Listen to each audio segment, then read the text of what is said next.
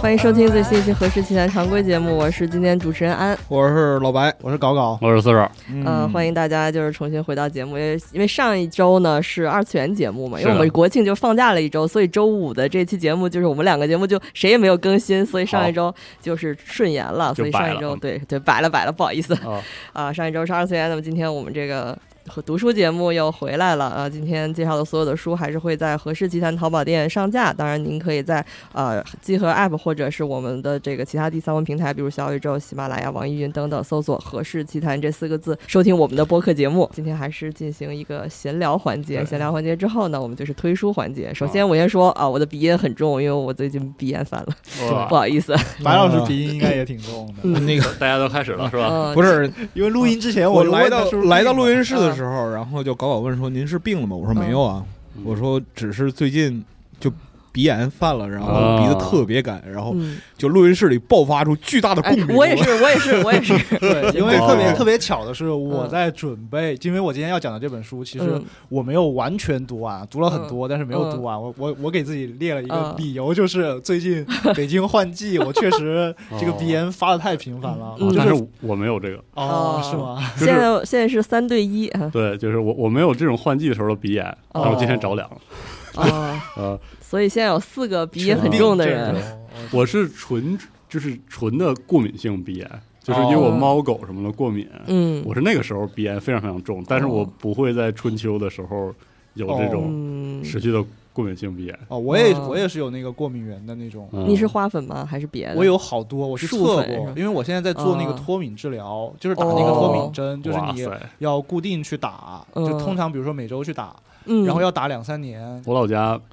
就是东北的话，很多人鼻子。就是呼吸道有有各式各样的毛病，包括这种鼻炎，其实老家也很多，因为东北很干嘛。嗯嗯但是我从小到大都没有这个问题，包括现在也没有，就是挺高兴的。但是我印象中，我来北京的第七年还是第八年之后，突我然回嗯有了不是我回家之后、哦啊，会有鼻炎，而且就是、哦我不知道是因为我身体状况原因，还是有什么新的过敏源产生。嗯嗯，就是我从小到大睡那张床，啊我，先回去睡之后呢，就会打整晚的喷嚏，哇，那是不是床有应该什么就是对过对敏的东西？对，嗯应该是北方更加干的关系，嗯就是有东北更加干。所但以是我说真的就是躺在床上我就开始了。 啊，哦然后后来就是每次回去都都得把那床吸一遍，吸一遍。拿 拿吸尘器吸一 遍，哦但是我我刚才画面是你自己拿鼻子啊，去呃那那那就先死了，吸一直遍接死了啊！你但可以我可以拿那个紫外线灯照一下。嗯对，哦应该把杀那虫个杀杀嗯杀有杀可螨能是虫，其实还是尘螨的关系，哦可能对嗯尘螨过敏的人很多，是的嗯还有那个呃，我有一个特花别粉特别严重的，就是我去测最严重的是那个叫做圆柏的植物，哦，然后说对，北京这边就是很很多多百姓啊，啊，很我多但是我很惊讶的是，我发现那个圆柏一点也不圆，它不是圆的，它是一个那种嗯就是针状的一个东西，嗯很诧异。所以在那个微信小程序可以关注那个那个花粉预警的那种 app，、哦它会告诉你最近现在是什么花粉，比如说哦最近是菊科还是什么。啊，就赶紧对带起你的什么，比如说负压的面罩啥的，全都安排上啊。对，所以我还讲一句逗的，就是因为前两天鼻炎太严重了，我就去嗯药店买药嘛，但是我想不起来我那个之前吃的鼻炎药叫什么 了，但是我哦就刚才这段特牛逼，我我就一直在想，我上次买那药是什么的，就是觉得是四个字儿的，那药名字很像那个黑执事的男主，这么记，后来我就一直在想，黑执事的男主叫塞巴斯汀，嗯所以那个药叫伊巴斯汀。啊，这我跟搞搞还猜非常巧是那个一般的鼻炎药物氯雷他定什么嗯的，然呃后其实结果不是。啊哦，还可以这安么。老师吃的实在是高级啊！居然可以这样这么记，鼻炎话题先暂停啊，哎要进入真正的闲聊。对，哎有鼻炎的那个听众，请在评论区让我听见你们鼻子堵塞的声音。哎呀，太难了 啊！嗯太难了啊！那就我来说，因为今天的这个话题其实是我提的，嗯呃，我提的是一个叫做我们就是口味变化的一个话题，嗯就是口呃是味因口味重了嗯 啊！呃是是是确实中了吃了狭义的口味，还是说没有没有是就是审美上的说对法？审美上的啊广义嗯物理上的广泛的对审美上的。啊，啊呃，是因为我最近有两个事情，一个是我待会儿要讲的这本书，这个呢待会儿留到讲书的时候再讲啊啊。一一个是基于这本书，还有一个是因为我最近买了那个《堕落之主》哦嗯哎，然后呢，这游戏好不好我就不说啊，但是呢，我发现一个问题啊，就是我我是买了《堕落之主》玩了之后，我才意识到我很久很久都没有玩过这种，嗯，怎么说呢？我就是先暂且称为就是二线游戏吧，嗯啊就是因为我嗯很就是可能。大学毕业之后，或者说从大学开始，很多年以来，其实我就是玩的都是那种。不一定是说大作，但是一定是比如说做的独立游戏，它也是可能是一些比较精品的、或者完成度非常高的。啊哈，嗯然后我就玩到《堕落之主》之后，我就觉得非常的不适应，就是我觉得它，特别是你在玩了那嗯么多的那个 FS 的那个魂之后啊，你就觉得它这个这些手感啊怎什么么会的，做成这玩意这儿样就是做吧成就是特特别不舒服，而且嗯嗯我就觉得好像欧美人确实想起来，就是不是有说法嘛，说欧美人就不太会做这种嗯就是所谓的这种日式的动作游戏。嗯，就是我我玩《堕落之之主》的时候，有一点这种感觉，就是我嗯觉得它甚至它的手感，甚至不如人王，是 吧？就是我靠，你怎么别想说的这么高？了，怎么想的水平这么高的？哦，没有没有， 爆眼了是吧？对，不是我的意思是， 哦嗯，我跟你正好相反，因为我这十几年就是泡在二线游戏堆儿里，哦我就一直在玩。但是你说的这个审美偏移，嗯我也能很很能理解。就同样的二线游戏，特别是 Euro Junk，就是欧洲人做游戏的时候，又来了了又是战个话脑题，脑我操瓜子抽风做那些游戏。 ，Euro Junk，嗯 Euro Junk 其实是一个不严谨的品 类，但是哦它啊确实专指一种因为技术和嗯脑瓜子抽哦抽做出来的长长时间小基本小垃圾，对都出现在欧洲人做的。对哦对，他他他也的不那是小垃圾，他他是老垃圾，它是它正经不小，嗯就是它是它，你可以理解为是三 D 技术大发展的那个浪潮里，欧洲欧洲公司嗯既掌握了一些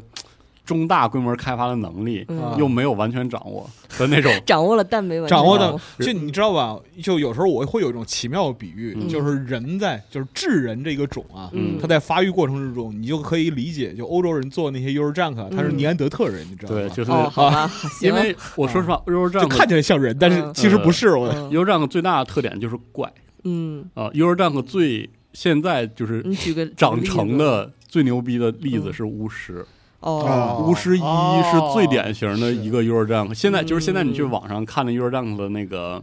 就是盘点，一般都会把巫师一嗯放在非常高的位置，巫师，然后哥特王朝，哇，哥特王朝那个游戏，我还是要说，所有听到之后感兴趣的朋友不要玩这个游戏啊。啊啊，，你会玩到你怀疑人生，就德国人做 RPG 的时候，你就不知道他脑瓜里面装的都是啥，嗯特别牛逼。这个哎包括这个组，就是这个组是这个 Euro Junk 之王，嗯 王中之王，就是嗯他就是 Euro Junk 中的吉尔加美什。嗯这个组中的人，这个组的所有游戏，什么崛起、，E 嗯 Elex，什么嗯这些游戏啊，就是当你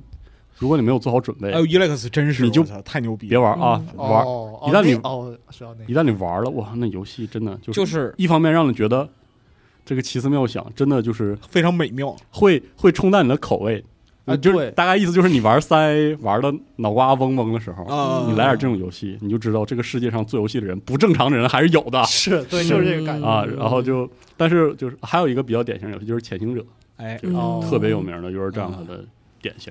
然后不是潜我想潜行者算 Euro Junk 吗？算一般算，因为它是 RPG 本质上，嗯对吧，哎，对不起，我想问一下，你是从喜欢到不喜欢了，还是从我的意不思就喜欢到是喜欢就是这样的游戏总会让你在面对它的时候有一种非常复杂的情感，对，哦因为它又有些部分就是闪烁着智慧的光辉，啊对让你觉得特别新鲜。嗯然后有的时候你就觉得妈的，你这个游戏是不是搞我？它就是来搞我，哎就是对他就是我玩来搞你的。我玩《堕落之主》就是这个感觉，嗯哦因为《堕落之主》重启，这现在这这次《堕落之主》之组不是重启嘛对？它没是重启之前的游戏也这样。啊那是最早的混 lag，那是我那个时候我还玩混 lag 的时候，嗯那个游戏我觉得你简直是在保搞我，嗯但是我还是玩下去了。就是我对这样的游戏的观点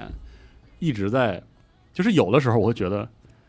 纯搞我，这是我受不了了，嗯我为什么要花时间玩这游戏？但是有的时候就是同一款游戏，隔了几年之后我再玩，我觉得哎，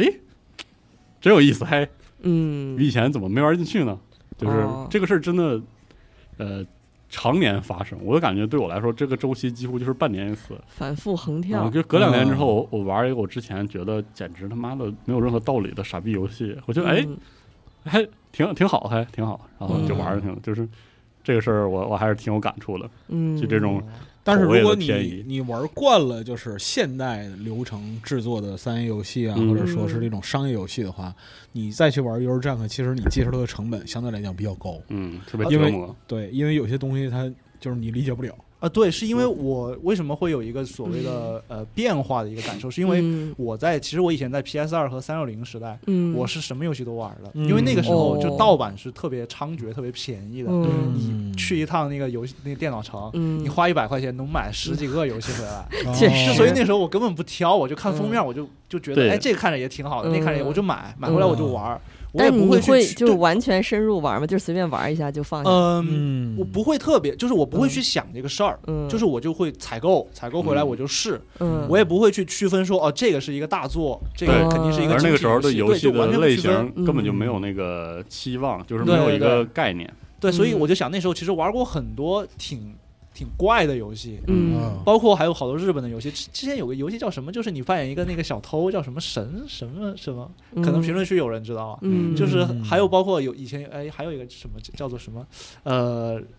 哎，对不起，我忘了，想不没起没名字关系反正就是有各种那种特别有点儿 嗯，有点儿酷酷手气质的那种是的游戏，嗯但是那个时候你嗯玩的就特别开心，哦可能你就会在上面对花三十个小时，可能嗯就好几个周末都在琢磨这个游戏。其实你要嗯让我现在去玩，我觉得可能肯定玩不下我去，接受不了这肯个。定玩不下十去。一对我坐车的时候玩了一款老 RPG，嗯这个游戏叫《霸天开拓史》。哎呀，这个太老了，这个游戏出的呃呃应该是 NGC 上还是什么的。嗯啊，这这个游戏名字本身就已经非常邪门了，是因为它是音译。这游戏的原名叫《Byton c a t t l e 嗯这就是什么日文啊？这个名字本身没有，就是只在游戏里有意义。哦，所以当时的民间，我我不知道怎么来的，嗯反正就就音译硬对着音译嗯，所以叫霸天开拓史。然后这个游戏作为一个 RPG，那个就是奇怪程度已经令人震惊了嗯啊！就是它是个即时的卡牌战斗 RPG，你想都十多年前，二十多快二十年前了。嗯然后那个游戏的战斗系统大概就是怎么跟形容，有点有点无法用正常人类的话语描述出来。大概就啊是哈我的攻击行为，我就要出一堆卡，嗯，然后那个怪物也会用一堆卡来防御，防完之后有一个结算，嗯就是每个回合要结算一次。它那里面那个卡，有些还比较符合直觉，比如说一个物品是剑，那剑就能攻击，嗯然后对面打出一张盔甲就防住了，类似这样的。然后它里面有些卡，我第一次抽到的时候我都震惊了，有张卡是个相机，嗯啊，然后就就能就能给那照片，就是你的那个攻击动作里，除了砍它之外，还会给它照一张相儿。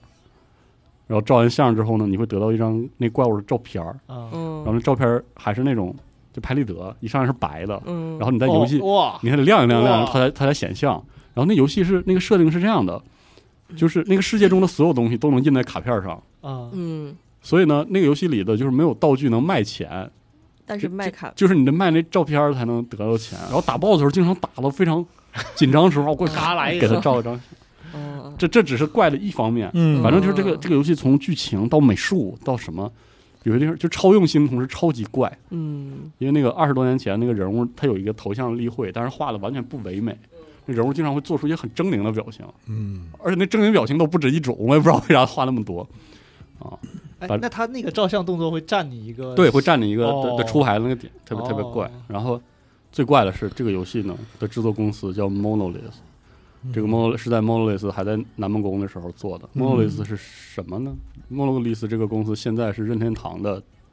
已经几乎算第一方了。嗯哦它就是《异度神剑》制作公司哦。地对神剑，嗯，你说这个这个组简直脑瓜里，我都不知道是啥，而且就是玩的我真的那他游戏他在技术能力和创意上来讲的话，你仔细想想，他这二十多年一直是顶级的。嗯我很难说它是顶级，反正怪嗯的真的是突破天际。但我就听你说照相这个，我觉得还挺有挺吸引挺人的。嗯老搞了，里面有一些各种各样的牌，还有那个牌是说台词。我拿到这张牌的时候，我说这啥玩意儿啊？ 然后发现就是你能在战斗中说一句台词，然后加一点这个经验值之类的收益。他是不是当初设计的时候考虑到以后可能改变成桌游我之类的，不知道所以他就咋咋想，而且那没个有他，我觉得他没有考虑过，他没有而而且他那绝对战没考虑过那战斗是他这即时就是的喜欢，他就是喜欢。不对嗯那嗯战斗及时的会可能让你出不出来牌，因为你点没点过来。然嗯后我就说这嗯他妈这这游戏是就是你知道那些那个游戏的特征啊，就好像是别人家的 狗，对别人家的狗是什么意思？就是你看的你葫芦葫芦嗯打是比高方说兴你的，在那个社交媒体或者其他地方，你在路上看见一个就是别人家狗，嗯，你去那个撸一撸啊的，哇，对好开心啊！嗯哦这 这你要那养那自的，家的，你哦就得这呃不想养啊，对嗯，好好好好，啊，包括这个，懂了我我就觉得这个时候我能玩上去八天开拓史，已经是我就是很，就是口味有很大变化。嗯以前我不会玩这种游戏，是吧？嗯，有没有可能是你你你的就是游戏道德提升了？有可能是都游戏道德下降了，也说不定。 啊。但是真的就是，对，就搞搞说这个情况，我嗯今年真的发生了好多，不知为何，因为各式各样的机缘巧合，就和我十年前嗯，的一些文化娱乐重逢。比如我我玩了一些十年前的重逢，对十年前的游啊戏，比如说玩 Dishonored 什么的。嗯，哦，啊，比如说玩了一些，呃，我看了一些十年前，甚至都十二三年前扔掉的漫画，呃，动嗯画，但是现在它还在连载，比如说《死神》，哦嗯，哎，比如咱今天要说这个火凤，对，然后我重就，逢哦对对，对然后我就发现我我完全对这些有了新的感受，嗯我，这些感受就是说，通通常都是很正面的，就觉得挺好的，都觉得挺好的，发现里边好的地方，嗯是对吧，？就是以前感觉是没有发现它好呢，呃，死神例外啊，死神嗯就是纯粹是新的、 新的这个这部非常好看啊，嗯跟跟它以前那个啥样没有关系，但是就是不知道为啥，可能是因为老了哇，你说到这个，我突然想到，我前段时间刚好又看了一遍那个《杀戮都市》，啊，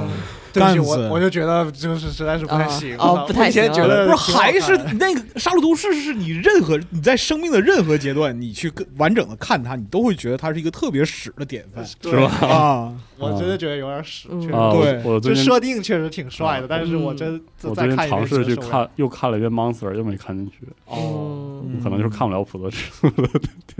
可能是我的问题啊。哎，我觉得普泽之树在我这儿也算是一个变化，就是我以前很喜欢，啊啊，所以说现在不然后行现在有了点啊现那在没那么喜欢了。就是我觉得他有点套路哦，那不是就有是套路，它我们之前讨论过普泽之树的问题，其实很久之前就讨论过，啊，嗯是就是说普泽之树本身它有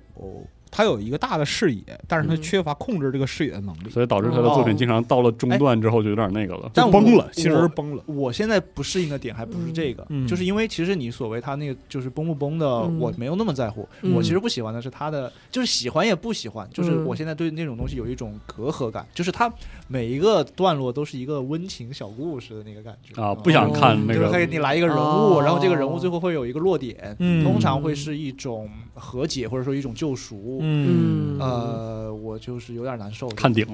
哦看但是但是普鲁托还可以，普鲁托嗯我现在呃我回想对起来觉得里边好多。我对那个普泽之树评价最高就是普罗图，因为那个哦第一个就是它的故事架构的原型是手冢治虫写的，啊，哦，，对。然后第二个是，就是说它的篇幅是有限的，嗯，所以说它还能做到在在这个框架里边控制收放。嗯啊，对。啊然后你像就是说 Monster，或者说是像那个那个那个二十世纪少年，嗯，就很明显是到最后那个就是中后部分，到了六十嗯到七十百分之六十到七十的这个时候，嗯它就很难控制这个故事的整个的发散和收束了。嗯，哦，我最近对漫画的口味的最大的变化是，我不知道为什么嗯逐渐的不看，甚至就是有点不乐意看，以就是画面的精致见长的作品了。我不知道为啥，以前是我因为你老了，妈不是哎，那真的首是先你就觉是得谁是精致的呢？没有，就是我的意思就是是那种，比如说这漫画出了之后，嗯这个市面上的流通里嗯对它的描述都已经包含一个就是啊那个啊画得细好精致什么嗯细节啊我现在能马上回想起来是一个非常搞的作品，嗯，就是《东京食尸鬼啊》哦的漫画，因为那动画我也不喜欢。那嗯个，而且我印象中当时那漫动画出的时候还挺多节奏的，我也都不有点不记得当时在吵什么了。嗯但是我当时就是因为那个漫画呃动画的骂来骂去，搞得我很厌烦，我就不看那动画了。嗯，然后我就回去看了漫画，我记得就是那个嗯漫画画工非常的细，排线排的特别漂亮。嗯啊哦，然后，但是我现在就完全你再回头看啊我就不知道，我可能是不像以前那样能看得出滋味来了，说不上来啊、嗯啊反倒是什么最近又回去看什么二叔的啊二平面啊，啊嗯那 Blame 画的，Blame 我太好了都，Blame 看不清他画的是啥， ，Blame 真的好，但是就是哎呦真好啊，我嗯我也不知道哎我就是我也不知道说不清自己现在看不看不进去那个细腻到底是为啥，但是我也说不上来，我现在看那个画的应该说是潦草嘛，也不是潦草，反正是我也不知道为啥我现在能看进去，反正就是也有变化，嗯变化还挺大的。哦，嗯我觉得我我可能我因为我最近不是在看这这套书叫《平屋小品》嘛，也是一套漫画，还跟我一个朋友讨论了，我嗯然后我给他看了一下，完了那个我那个朋友是完全不看漫画的人，他说他看不懂漫画，哦就是。嗯就是我才知道有那么一类人，他们是就是如果这个漫画分镜的格子画的分的太细，或哦，者就那个就连不上太艺术的话，他啊不知道从哪儿开始看哦，啊，啊。对，后来这我真是啊，对，后来我发现我也有这种问题，但哦是有有这种类别的漫画，比如今天我看的这漫画就，嗯不会有这造成这种阅读障碍，因为它的每一格都巨大个儿。 哦，太然妙了后啊，然后这个以这种非常顺序的这种正常的顺序来排布，所以你看就跟看小说一样，就没有看漫画那种混乱的感觉。 嗯，但也不是混乱感觉，就是有的人就是觉得一看那个一堆格子摆在你面前，你不知道该从哪儿下手。啊，有无所适从的那种对对对啊，嗯嗯但是就是口味真的会变，嗯而且口味会就是变变化的还挺明显的，是嗯嗯，就是嗯就是比如说讨论游戏这个事儿，比如说在集合做这么长时间这个这类工作，嗯就是说。嗯游戏的好坏，可能有一个相对比较客观的标准。你大概评价说嗯这样做的是很好，这样做的很坏。嗯，但是你玩高不高兴这个事儿，特别哦的主观，特别主观，而而且是就是特别容易偏移。嗯就是我会经常遇到那种说我理性能完全感受到这游戏做的真的非常非常的好，嗯，但是我但就是是玩不下去就是我写完之后我就不想再打开了。啊，而且玩的时候其实我也觉得很好玩，嗯但是我就没有那个。动力就是后来就是那种那种啊，贼欣喜、贼兴奋的感觉。嗯，然后就有些游戏做那叫一个垃圾，真的 就是绝对意义上的垃圾。啊，一塌糊涂。对，嗯然后玩好多天，我就搁那儿贼高兴能点。嗯有举有我说句例实子话，吗就是我玩很多优柔账游戏都是、嗯都会进入到这个状态。哦有一个比较有名的就是那个《Great Fall》这个游戏，嗯就是我们节新闻节目的总说叫秋收，哦 贪婪之秋这个。嗯，秋收我那游戏做老他妈糙了，作为 RPG 嗯交互老他妈傻逼了，但是我给他打通了，就太好太有些部分太有意思了，我但是我又说不上来那个意思搁哪，嗯嗯，所以我觉得个人口味儿这个事儿就是，口味儿的变化嗯，你就所应以该与之共存，你就觉得这事儿特正常，嗯随着年龄增长，就是审美口味变化这个事儿，其实挺难说的。嗯是的，跟你的阅历啊，跟你的对，对，跟你人生经历或者说是你个人倾向性什么都有关系。嗯对，就是不光是游戏嗯，所有的所有东都西是应该都是，嗯啊，文学，然后嗯美术，然嗯， 后这些相关的这些东西，就是都会发生变化。对，就年轻的时候，有可能就喜欢更加激烈的，嗯或者说是那个更能够引导情绪、带动情绪的这样的一些东西。但是你在年长一些之后吧，就是整个人就不可避免的走向就是说凉了那摆个烂过程之中。凉嗯了是吧？对，真的是就走喜向欢喜欢上罗斯科了，就走向凉嗯了。然后对， 这个时候就是你很有可能你的就是阅读体验或者阅读口味就更趋向于一些平和的，但是它嗯延展的空间或者啊是方面会更我跟你说，广阔一些的。嗯我现在对对就是。剧和电影这样的，就是看着屏幕，然后还是动的，嗯这样的表现形式，已经到了那种我自己都看不下的程度。就是这一个剧或者是一个电影哈、它的嗯嗯表达稍微有点信息量，嗯啊或者是它它稍微是那种很很表达的，就是有有有一个很具体的、很冲击的、很嗯浓烈的表，我就不看，哦，我啊，就、你就不看我就不看啊，哦我就我就非得看那个就是跟白开水似的 那种，就是真的我不知道我咋了哦，可嗯就是推荐你看《电子云层下》 啊，是吧？呃集合工作给你造成什么样的创真伤，的以就至于包括你必什须么用这样的方法对去治愈自己你。知道这个事儿都严重到什么程度？比如说像之前的黑袍纠察队。啊嗯包括最近的那个叫 V 什么，就是那个衍生剧，啊嗯因为我学时候看那个衍生剧看了巨高兴，然后就非让我看一看，然后我嗯我就看了，那剧真的非常好。嗯但是呢，你要让我主动看，嗯或者是让我是出于一个放松的，就是说啊，我今天没啥事儿，我想看个来看的话，我绝嗯对不会选这个剧。啊对就我一定说我要，哎，我要认真的品一下这游戏，这个、嗯这个剧了，我才会看。我但得如果我得说动脑子对我如果随便看一看，我打死我都不开这个剧。嗯啊，坏了又长脑子了，啊嗯就是那种哇，我我不知道为什么，包括我我最近看那个《死神：千年血战篇》，为啥我看了巨高兴？嗯，因为我在我看来，不用动脑子就是吧一个打斗为核心的动画，just a beat，就他妈得这样，真嗯的就是整个剧每一集的逻辑节奏就是先出来一个人，无论他是正方还是反方的，嗯先装半个半集的逼，嗯然后后半集被打脸嗯啊被干了，然后下一集上上一集这个扮猪吃老虎的人再装半集的逼，然然后下半集就被干了。我说我真他妈可高兴啊，看的，嗯，嗯我现在就感觉就是只能看这个，我不知道为什么，我不知道我怎么了，但是就是嗯，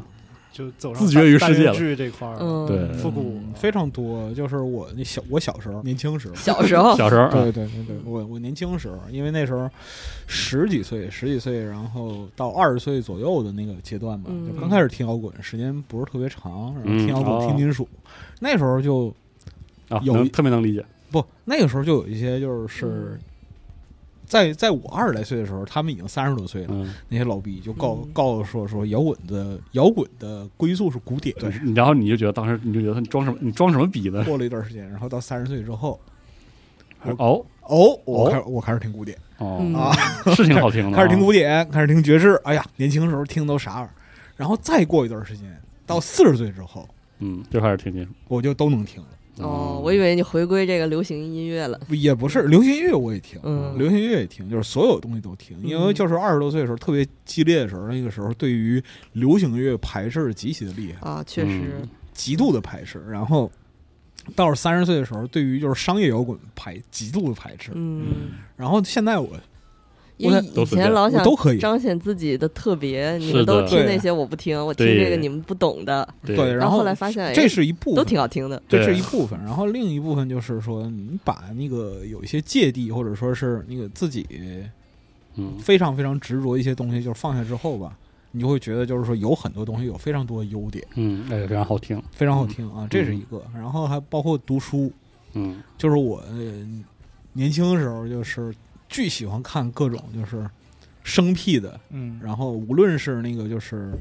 呃虚构写作，就小说啊什么的，嗯还是那个哲学类的这样一些东西，我操，狂看，嗯，海德格尔，巨他妈爱看海德格嗯尔、三大批判，我操嗯，是十八岁开始看看三大批判，啊嗯看到二十一屌没看出来，确实嗯看不懂的字儿了。我就到最后我操，看着康德头疼啊，硬看，我嗯嗯，卡拉康对，看拉嗯那拉康那时候还还还不是不不时火髦，，嗯还不火，嗯那时候那个火的是那个黑德尔，嗯，黑格尔、康德，嗯，嗯维特根斯坦，海德格尔、维特根斯坦都是后来的事儿啊。维特根斯坦属于二零零六年之后的事儿，确实嗯你知道吧然后再过一段时间，就嗯就是恨不得那个见到封皮儿上有“哲学”这俩字儿就把它烧了，你知道吗？对这是过了多久啊？大学毕业就是才二十八九的时候，哦嗯，对，我特逗，前就是也是前几天发生的事儿。我有一个上海的朋友，就前段时间来我家玩儿，嗯，因为他以前就是说，哎有一段时间不知道为什么说，哎，我今天看最近我有一些拯救我心灵的书，我买给你几本儿，然后就莫名其妙给我买了一堆书，什么叔本华什么的，我也没哇看，我就摆在我家书架上。嗯后来最近他来我家玩儿，嗯然后说，哎，看着我那书架上有一本叔本华，说这个是不是我当初我送你的？我说对，这你送我的，我一个字儿没没看。嗯然后他说怎么这么傻哟，我当初送你这个， 哦，哦，当初人好是会喜欢变装逼啊，人对人都是会人人真的吧会变人，都是会变的，嗯对。嗯而且你要你一定要和这件和自己会变这个事儿和解，不然的话对你就得对活活拧巴一辈子，对折磨死自己。半夜坐下来抽自己嘴巴，我嗯年轻时候怎么那么傻逼？ 我老嗯老对白刚才说听歌，哇，我最近就这两天，不知为何翻出了我高中的时候非常爱听的嗯以前魔兽的 PVP 的视频里的那哦那些那些流行小摇滚啊。嗯啊，哦流行金属啊啥的啊，那个时候那么喜欢，然后中间有一段时间，我觉得自己太傻逼了，嗯啊怎么怎么这样呢？哦怎么选这个呀？怎么喜欢这个呢？啊嗯我崔英平说是很好听啊，是好听哦就是很好听我。跟你讲，就是说那怎么个反复横跳？对我们就是最开始的时候，那个那时候其实是那个北欧力量金属嗯刚起来的时候，就是嗯九八年、九九年的时候，嗯那个时候我操就啊，是那个时候出，就是啊，就就就已经起来啊。对啊，我听北欧力量金属都是零五零六年，那个然后都是傻逼高中生、初中中，高中生的时哦包候。括那 个对，包括那个就是很多就是全新流派都是那那个时候出现，就是在九十年代末的时候，然后就是我们那帮人那时候啊听老乔傻逼，你知道吗？ 开除开除滚籍，啊 就就啊就这样能能理解那个时候对确，实。然后就过了一段时间，我操，突然之间收拾家里人发现邦乔维带劲呢， 好听啊！我多带劲操，啊老乔牛逼对呀！啊我啊操，就是这样，知道吗？就就人真的是会变，非常非非常非常容易变。就是都是好东西。就最后，你不管你是喜欢什么东嗯西，咱们说游戏也好、书也好、听音乐或者吃东西什么的，你、嗯你首先你你这些东西你得是你自己真正喜欢的，你你自己看完了开心什么的，而不能说我为了就是取读悦这个他人而去啊嗯彰显我自己的独特，然后让别人觉得我自己有品位，并不是为了别人就是而去喜欢这个东西自的。己是最重要的，对，就是对在在喜欢东西这个事儿上，自己这是最重要的。这个其实就说像四十二玩那个 Euro Junk 嗯游戏一样，就是你别管在别人眼里他评价就是烂不烂，嗯，或者说怎样怎样，它有没有就是稀罕就行。它有没有就是广义意义上的缺点？这个事儿重要也重要，它嗯涉及到就是说这个作品的大众之中认识。嗯但是就是前一段时间，那个我认识一个朋友，嗯他在那个微博上还是在哪儿，还是豆瓣上发起了一个活动，嗯就是说你有没有特别喜欢的一部烂片儿 哦，哦哎，我看到过这个，啊嗯？你有没有特别喜欢一部烂片儿？就是这个片子，我操，好烂、啊，坊间他妈的就是已经。就嗯骂的离谱了，但是你特别喜欢这个片结构或者桥段或者里边哪些，我们排除就是那个就是人的问题，嗯就是我特别喜欢里边哪个演员、嗯这类的，这但个是你就是喜欢欢。这片子，你喜欢这片子有没有？结果就是大伙儿纷纷举就各种各样的怪片子，给我笑死。嗯对你有吗？嗯你你有这样的片子？就是，我们排除像这种就是 Room 这种 烂出天际的，对然后烂得就是出名的对片对子对啊对，这种对烂太这个太特别了，烂成举一点烂成一举个点一般梗例子，对对特对，别烂成一喜个欢梗的片烂子，就片是有一些坊间的这样一些那个评价不好的，评价不好的，或者说评价很一般的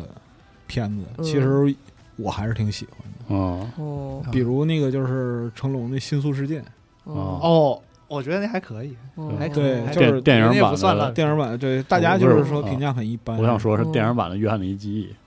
哦，那我也有一个是那个电视剧版的《杀之气》，就是那个松本清张的哦，呃一个侦探小说。他那个原本有一个老版，让老版评价特特别好，后来电视剧版就是我指的是玉木宏翻拍那版，就是巨分儿巨低巨 烂。哦，但是我永远记得，我就看完了最后那个结尾，我就是特别感动，我就哇哇 哭。 那就哇，那后来我豆瓣上一看评分上五点几还是四点几， 我哦就觉得自己呃，但是还是觉得挺好的。我电影人看太少了，嗯我你说特别烂的片子我都特别喜欢，真是没怎么留下什么印象。嗯，反正肯定有这种这种东西。嗯，嗯是，其实说到这个，我还是有点儿，就像刚才说到游戏那个一样，我还是有点儿怀念以前的那种状态，就是初高中的时候，嗯嗯就那个时候我看电影也是，嗯，呃啥也不想，对去对，买盗版碟。嗯，你那个时候虽然也买电影杂志啊，但是你没有一个特别成体系的一个认知，嗯就啥都看。而且我那时候特别爱看动作片，我现在也很喜欢，嗯所以就看了一大堆，就莫名其妙的。嗯是，但是就是高兴。各种片嗯哎，我我高中的时候也很爱看电影，那个时候有一个软件儿，就专门就是下盗版电影，拿那个，一个是拿拿 P P P 二 P 还是那个啊什么下的嗯叫啥来着，我都不记得。我当时哦，每个周末看三部电影， 嗯什么乱七八糟玩意儿都看了啊，真的嗯，啊但是就没太留下印象。这个应该在豆瓣上评价就是六分都不到吧？啊我记得是六分都不到。那主演是谁呢？杰森斯坦森。哦，哦，有个片子叫《我蜂鸟》，打叫《蜂鸟哎，哦我哦，听说过这片嗯，没看过，没看过就是蜂鸟特工，哦然后讲的是一个伊拉克的那个军人在战后 PTSD 的故事，哎呦嗯，对是，哇，哦但是就是评价巨低，啊嗯但是那片子特别浪漫，特好。哦，你说到一个，我我想到了一个，那个我不太清楚评价最终怎么样，好像但是很多人觉得很出人意料，是那个拔叔，嗯就是他演的那个叫《地狱骑士》吧，嗯啊好哈，像是，也是嗯就是类似一个老兵回国之后的事儿，嗯很多人以为会是一部那个丹麦或者北欧的那个 John Wick，嗯，那其实完全其实完全不是。完全不是。嗯然后那片子好像评价没有那么高吧，但是我就是喜欢然哦后还有一些片子就是那个包括导演嗯和那个就是演员。都，我认为都是他的那个，就是评价本身在商业领域里边儿被低估了嗯的典型。比如说有一个导演，他叫就是他拍两部片子都很有，不也不是说很有名儿，就很有特点。一个叫《老兵》嗯哦， （Veteran），然后还有一个就是与《与魔鬼同行》哦，哎，这个这两部片子，这我有点印象，对对对对对，他其实讲的都是就是说战真实的战争是什么样的，哦，这样一个状态，就是然后你脱离战争环境回到生活里边儿，发现生活是另一种战争。哦，对，他的那 个就是很看不了这个，它很多设置和这个就是那个写实性的东西很很很直击人，嗯这个东嗯西，所以说那个就是他拍的片子评价分儿并不高，并不高，但是我觉得特别击中我的就是好球区，嗯，就嗯就这样的体验，挺好。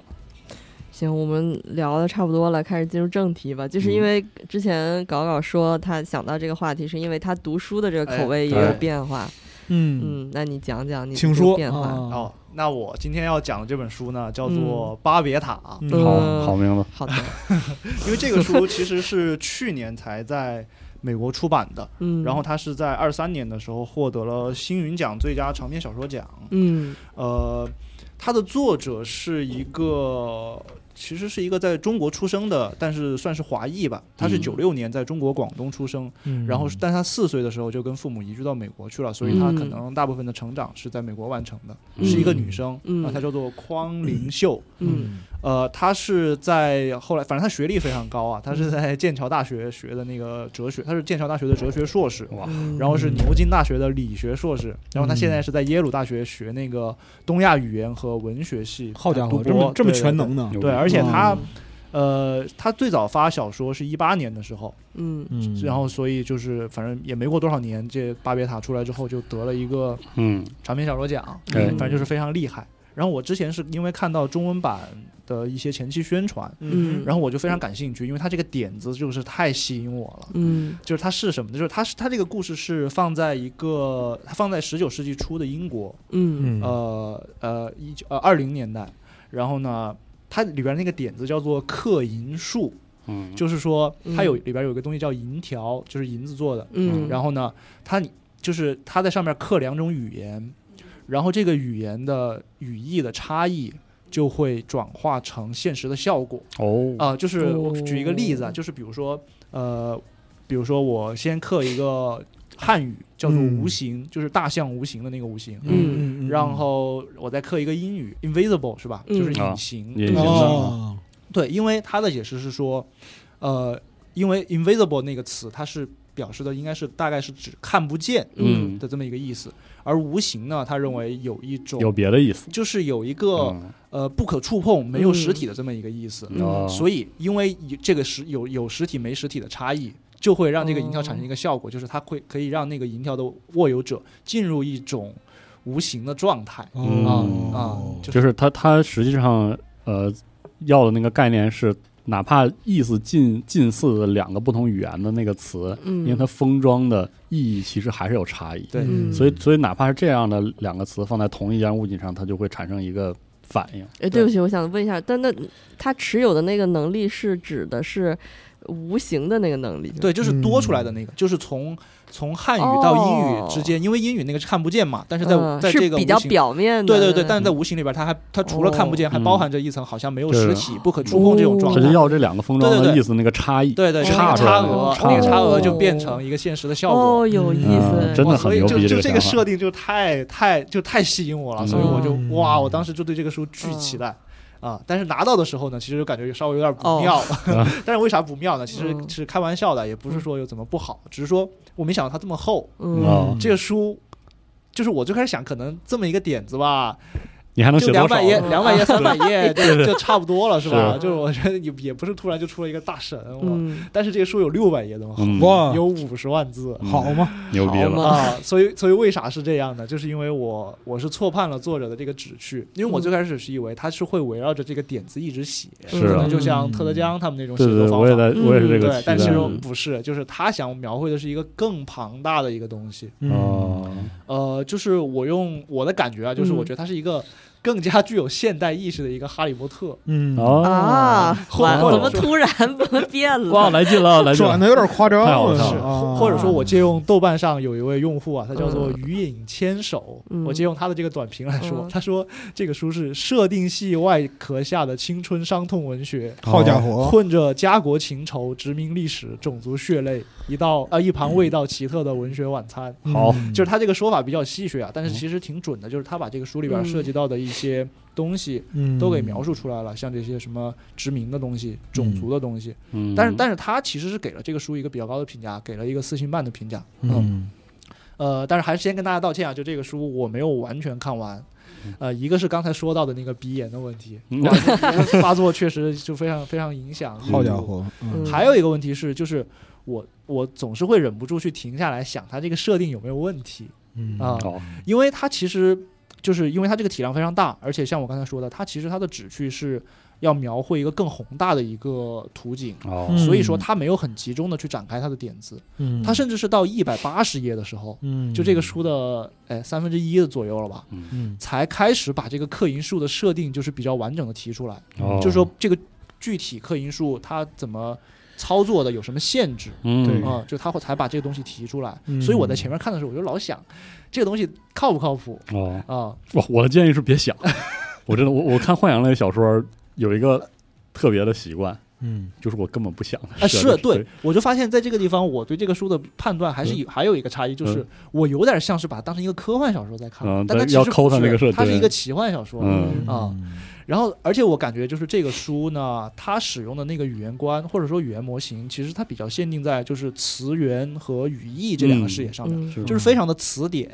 嗯，就跟我的那种对语言的认知有一些抵触，嗯所以我的阅读过程就不是很顺利。嗯但这个只是我一自己的一个视野啊，嗯就是就是不是很重要。嗯就是虽然它展展开的很慢，但是你还是能看到，就是作者是有很认真的去设计这个刻银术的嗯种种情况的，包括刚才说它有限制，比如说他会要求这个语言，首先他必须要有就是能够精通掌握这个语言的人，就是他对这个精通掌握是用的说法是，他说你要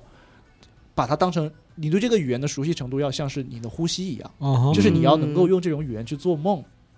你哦要对这个语言有到这种熟悉程度。嗯才能够把那个效果给发挥出来哦，啊！但是另一方面呢，这个效果又受制于就是这个语言的流行程度。嗯就是如果说，比如说他举到一个例子，就是在英语，比如说在欧洲国家，就它里边其实专门提到，就是在欧洲国家这种东西嗯已经开始出现问题，因为它的设定是这种技术其实是从罗马时代就开始了。哦，但是到了这个呃十九世纪的英国的时候，其实很多古代的语言已经失效了，银条已经失效了，哦嗯就是因为那个语言它的相互渗透的过程，让比如说原本有差异的词语，因为我大量，比如说我是一个英国人，嗯我大量使用一个法语词汇，它大量出现在我生活中，嗯所以它那个差异就被抹消了，嗯啊，明白了，所以它相关的那种哦银条就会失妙啊效。这个对嗯它就会对这个东西有一个，还是你能看出，就是作者是虽然他的、呃像我觉得的，他的篇幅好像没有全都集中在这个上面，嗯但是他还是很认真的去设嗯计了这个刻银术的相关的情况，嗯还有意思，这个包括我能感觉到他后边儿还会对这个东西有一些就是补更大的补充。嗯嗯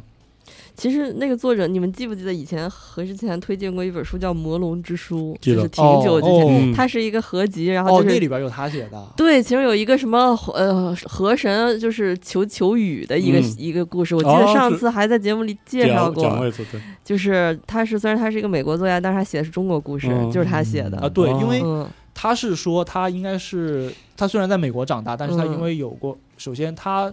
自己小时候其实他说他的那个汉语说的比英语流利，嗯，但是他在成长过程中就突然发现，好像他嗯就是完全进入了一个英语的环境。啊，因为然他后有这就个经历，对，对对对，嗯所以他对这个事情非常敏感。然后他是后来又回到中国之后，他又重新产生了对于中国历史的一个兴趣。嗯，然后，所以他特别关注这方面的事情。他之前哎写的小说，他第一部小说就是写的鸦片战争啊哦，，然后他围绕着那个鸦片战争又后来又写了两部，嗯，而且他这个巴别塔还专门把这个故事放置在鸦片战争爆发之前。哦，他还是个历史设定的，对，它是个历史设定。然后哦他就是呃，一个是他这书里边有很多非常就是那种语言学的知识，这个很有趣啊。嗯嗯啊还有一点就是他的这个背景的设计，我觉得还是挺最开始还是挺吸引我的。嗯就是他是首先是他把时间放置在鸦片战争之前，而且他的主角是一个广州的小孩儿，嗯哦他是个混血儿，他是被带到英国去的，所以他是从这么一个。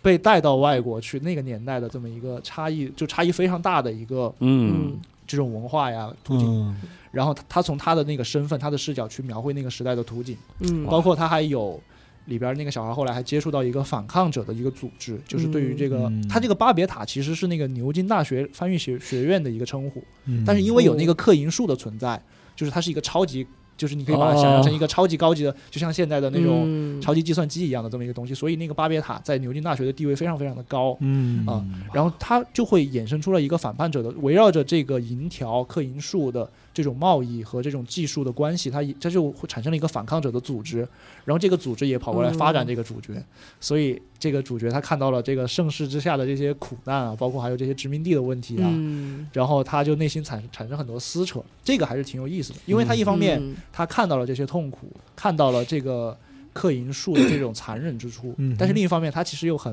很迷恋那个学校的那个生活，嗯就是那种哦很舒适的那种状明白态。啊，嗯哼所以这方面我觉得还是还是挺棒的。嗯，但是呢，我就特别说到，好，终于说到我特别不舒服的地我方，就是想问，到底青春 青春了吗？太太青春了，嗯我太哇哦， 啊就是它里边是一个四人组，啊，哦，哇怪不得哈哈利就是波哈利特 波特，而且它它的嗯大部分的呃，基本上就除了前面一部分是在伦敦以外，它所有的故事都发生在牛津大学里边。嗯，嗯哦，就校园故事，对他对于 这个牛津大学哦，，太好，我对来就是劲了，我突然，你这这 嗯，嗯他对于这个学校里边的各种事情有非常详细的描述。嗯嗯他他这个书的开头，他的那个作者序言，他专门讲的就是他怎么去重构那个年代的牛津。嗯，他甚至都没讲说我怎么去想这个点子，他就是嗯重点就是放在这个上面。就是要那个学校，对对对，所以他讲了很多那个学校里边的，包括不同的学生出身的学生，他的阶层、嗯他们的穿着啊、他们的活动有什么区别，嗯啊然后各个学院之间的那种就是鄙视关系这种哇，啊对。哦，就非常 的，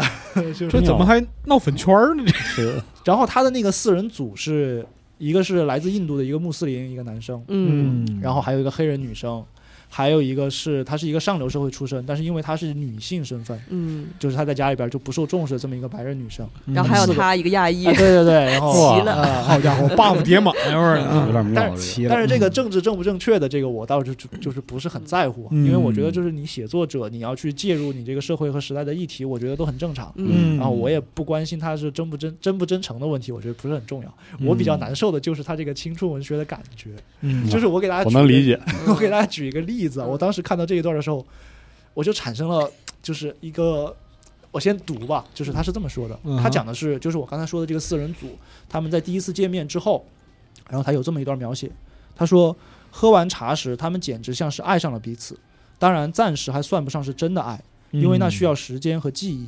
但这第一印象已经无限接近于爱。在今后的日子里，拉米会骄傲地戴上维克图瓦笨手笨脚织好的围巾，罗宾会分毫不差地知道拉米喜欢多浓的茶，他会备好一壶热茶，这样拉米在阿拉伯语课拖堂后，不得不很晚才到公共食堂时，刚好能喝上。他们都会知道莱蒂在周三早晨总是捧着装满柠檬饼干的纸袋去上课，因为泰勒烘焙屋只在周三早晨烤制柠檬饼干。那些日子尚未到来，但在那天下午，他们可以清楚地看到彼此将成为怎样的挚友，而那样的愿景已经足够可爱。我当时读到这段的时候，我就把这个书放下了，嗯就是有就是有一些回忆袭来，嗯就是它就特别让我想到我就是高中的时候看过的那些，呃，你们看过江南的小说吗？啊就是，看过一些，九但是我州看的很少，嗯啊，啊哎呦，我以为你想死去的记忆袭击我，哇，我操就是真的就是我把这个书放下，就是我就，就是我现在现在读到这个东西，我就会有一种很不舒服的感觉。 Enough 哦，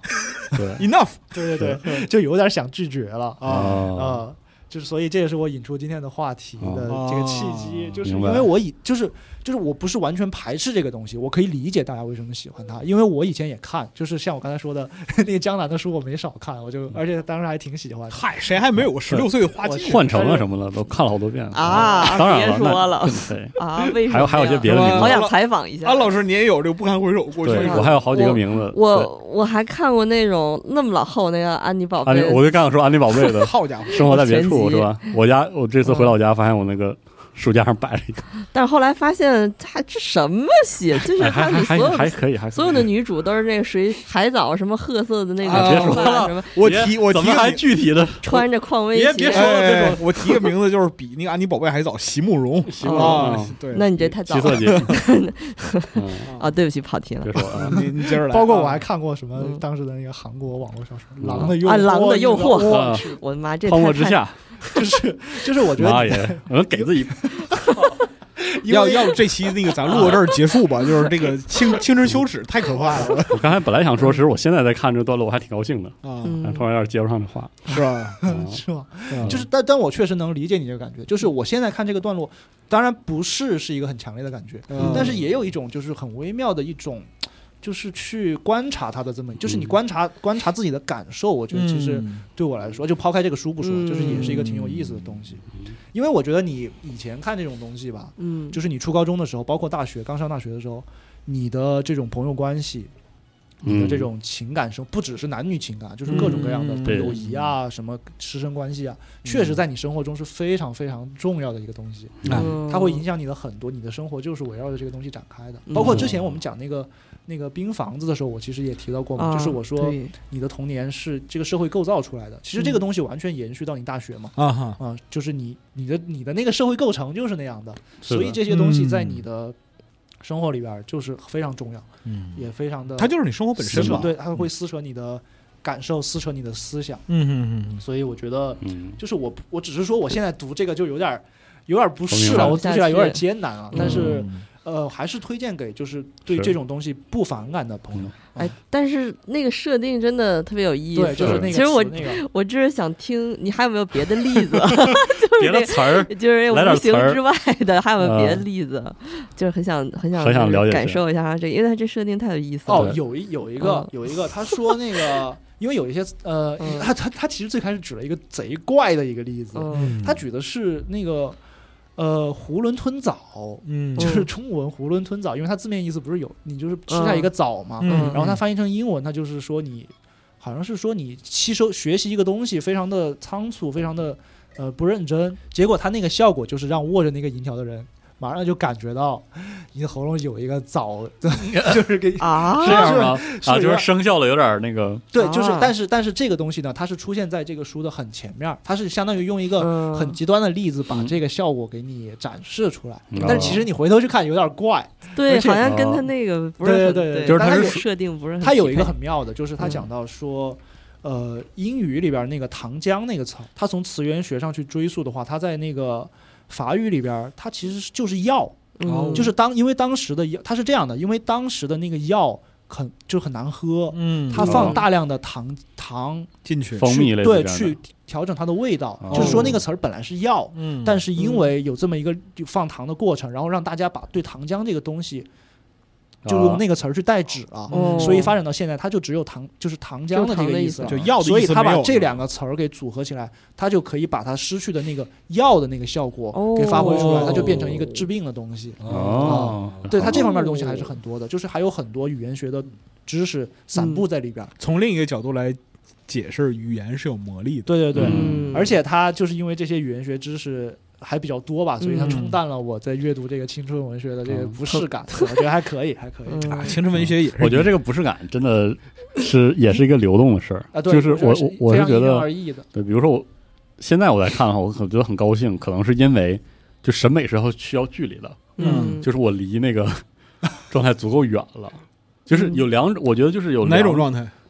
就青春文学那个状态，哦就是校园那种生活嗯离得足够远，就是还是老了，嗯给你选啊，好，没有，啊就是品味提升了，行行行，哇啊感觉都都不是好词儿了，嗯就是要么就是你你处于那个校园生活当中，嗯嗯然后你看到那个东西离你很近，嗯而且和你不同，或者能给你产生遐想，你就会觉得有一种欣喜，这是一种嗯，比如说就像我上小学的时候开始读《哈利波特》，嗯对吧？就觉得